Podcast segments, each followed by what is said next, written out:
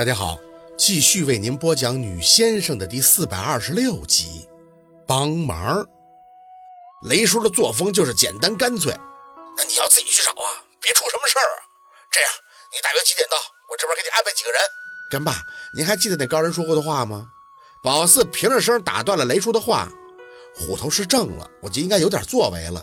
这些年都是靠您还有陆二的帮助，您相信我，我可以处理好的。再者，我现在有丈夫有孩子，我也不会让自己出事儿的呀。说了很多，简而言之就是想自己出手，速战速决。雷叔没再坚持啊，那行吧，那我就等你，电话随时联系啊。嗯，放下手机，宝四站在院子里边深吸了口气，安九，等我。宝四，那明月见宝四站着不动，便轻声的叫了他一声。你二舅说还有事儿要跟你说呢。宝四回头，什么事儿啊？那明月指了下后院，你二舅最近一直在倒腾这草药，他从夏文东那儿要来你婆婆的病历，说是要给他配个方子。他说男女不一样，你婆婆还不回来，他怕这药下猛了，你婆婆再承受不住，所以呢，这就反复的研究，还不知道行不行呢。宝四哦了一声，没等开口，那明月就在继续。宝四，我其实挺恨你那婆婆的，是真狠，但是出了这么多事儿吧。现在就想着你和小鹿都好就行，咱家没什么大能耐。你二舅就想着帮到你婆婆呢，就等于是帮到小鹿了。这关系咱也不能往僵了上整啊，你懂这意思不？懂。老四点了一下头。甭管沈明雅会不会像以前那样的不领情，但若文的心意那是尽到了。用那明月的话说，那还不是为了他和陆佩吗？进屋等了一会儿，那明月给若文打了电话，让他回来，说了宝四要回滨城的事儿。对于那明月来说，他其实也挺着急小六的下落的，但他还做不了什么，只能寄希望于宝四身上了。东西都收拾完了，宝四没让那明月给带什么，拿不了。再说了，他回去也就是站一脚，带着安九的虫就得走，这带东西都是浪费。正等着，院子门口传出了人声：“宝四在家吗？谁呀？”那明月答应了一声，就走出了门。宝四循声看过去。门口站着个拄拐销售的中年男子，年纪呢比若文略轻，一个村住着都认识，就是徐婆子的儿子。讲真的，看到他，宝四还真有些惊讶。记得他十年前曾经在外地打工摔了，当时生活都不能自理，家里也很困难。大概也就是在那时候，徐婆子开始逐渐的百无禁忌，也来找过他姥姥要接他家的堂子，但是被凤年一嗓子呵斥，从门里就直接摔出去了。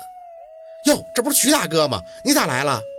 徐叔的一条腿还是残疾的，胡子拉碴的，站在门口颤颤悠悠。明明月，我听村里人说看到宝四了，所以想上门找他去我家看看。你家？你家咋的了？徐叔叹了口气，顶着一头凌乱的头发，双眼更是憔悴的不像样。哎，我媳妇儿的事儿，你不是都知道吗？宝四站在房门口，看着那明月对徐叔点头。啊，我知道啊，你媳妇儿不是接了你妈的仙儿了吗？上个月还说要出道给人看事儿呢，在村里说过呀。哎，他能看啥呀？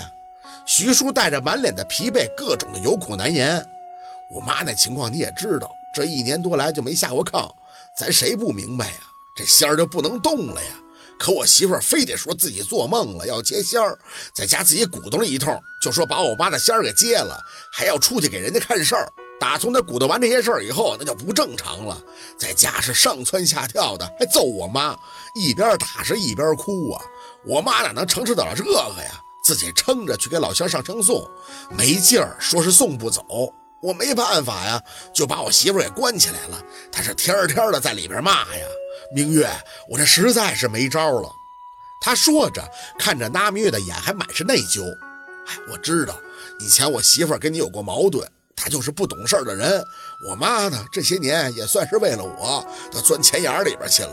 现在后悔也没用了。本来呢，我是不好意思上门找你们的，咱这说不好听的，不就是自作自受吗？但是刚才我妈在家忽然就来精神了，说是啥白虎出山了，让我来找宝四，让宝四帮帮忙，把这仙儿给送走，不然我媳妇儿就没命了。我这出来一打听，还真有人看着宝四了，所以我这就过来了。那明月回头看了房门一眼，这才转脸看向徐叔。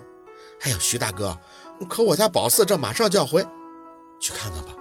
宝四别上了小六给做的挎包，从屋里出来，走到大门口，看向徐叔：“走吧，徐叔，我给您忙完这事儿，还得回滨城呢。”徐叔对宝四的痛快有些诧异，试探的询问：“宝宝四，你真的愿意给我家看？”宝四笑了笑：“ 徐叔，咱都是一个村住着的，有麻烦了，当然要互相帮助了呀。可是我妈以前……”徐叔的脸满是尴尬，还指了一下大明月：“我媳妇儿还跟明月……嗨，我这又没事儿。”那明月无谓的摆摆手：“打一架不算啥，就是以前你妈那钱挣得太凶了，自己村里人都得看钱说话，别的也没啥嘛。”对呀，就是这个钱呢，把徐婆子弄成了今天这样。宝四知道这徐叔是老实人，这得没主意成什么样才能挺着脸上门找他帮忙啊？不管以前关系怎么样吧。他也没有必要在这个时候给人家什么难看。徐婆子能够感受到他，那也是仙儿的关系，帮他也就是帮了那个长仙儿了。而那明月那边呢，更不用提了，他本来就是个不记仇的人，事儿过了就过了。徐婆子当年的炫富以及一些口舌之勇，如今看看那又算什么呀？况且要真论起来，徐婆子也没在他这儿讨过什么威风。没说太多，那明月陪着宝四直接去了徐叔的家。小楼还在，只不过从门外就能看到破败，没盖几年，这墙皮就已经是一片死灰，整个楼顶的上空都像是有黑云笼罩。当年怎么说的？真没出三年就已经尽显萧条了。刚进了院子，就听见徐婆的那媳妇尖利的嗓音。你们都盼不得我好，敢不敢让我出去？我把你们全都灭了！嚷什么？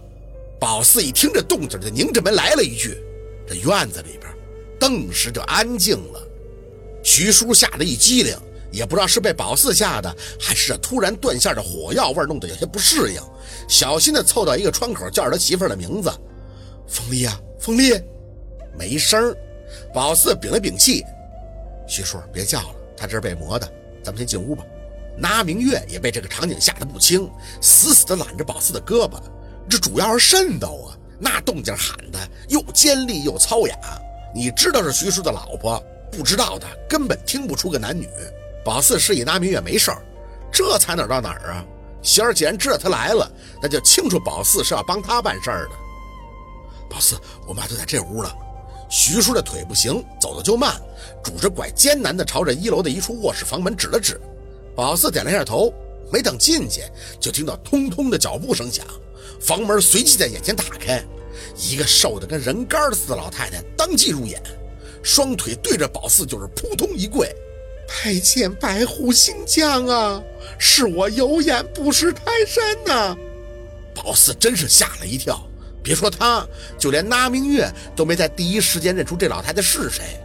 那比沈明雅都瘦啊，嘴唇子是又瘪又白，就跟个骨头架子掉面缸里涮了一圈又提出来似的既视感。还有那头发枯糙乱糟的披散着，没有几根，头顶就剩了一层白色的乱草，那头皮都能看到。眼眶黝黑，再配俩无神的灰眼珠子，出去都能给孩子吓哭了。这哪还是那个穿金戴银、富富 thái 太、车接车送的徐婆子了？妈，你这是干什么呀？徐叔拄着拐就过去扶他。宝四很好的，一听说我们有事就过来帮忙了呀。徐婆子瘫跪在地，脸上灰呛呛的，毫无神韵。宝四啊，是我错了，你帮帮我吧。我现在是死也死不了，活也活不起了。我知道作为出马弟子的讲究。可我没想到，我这天来的这么快呀！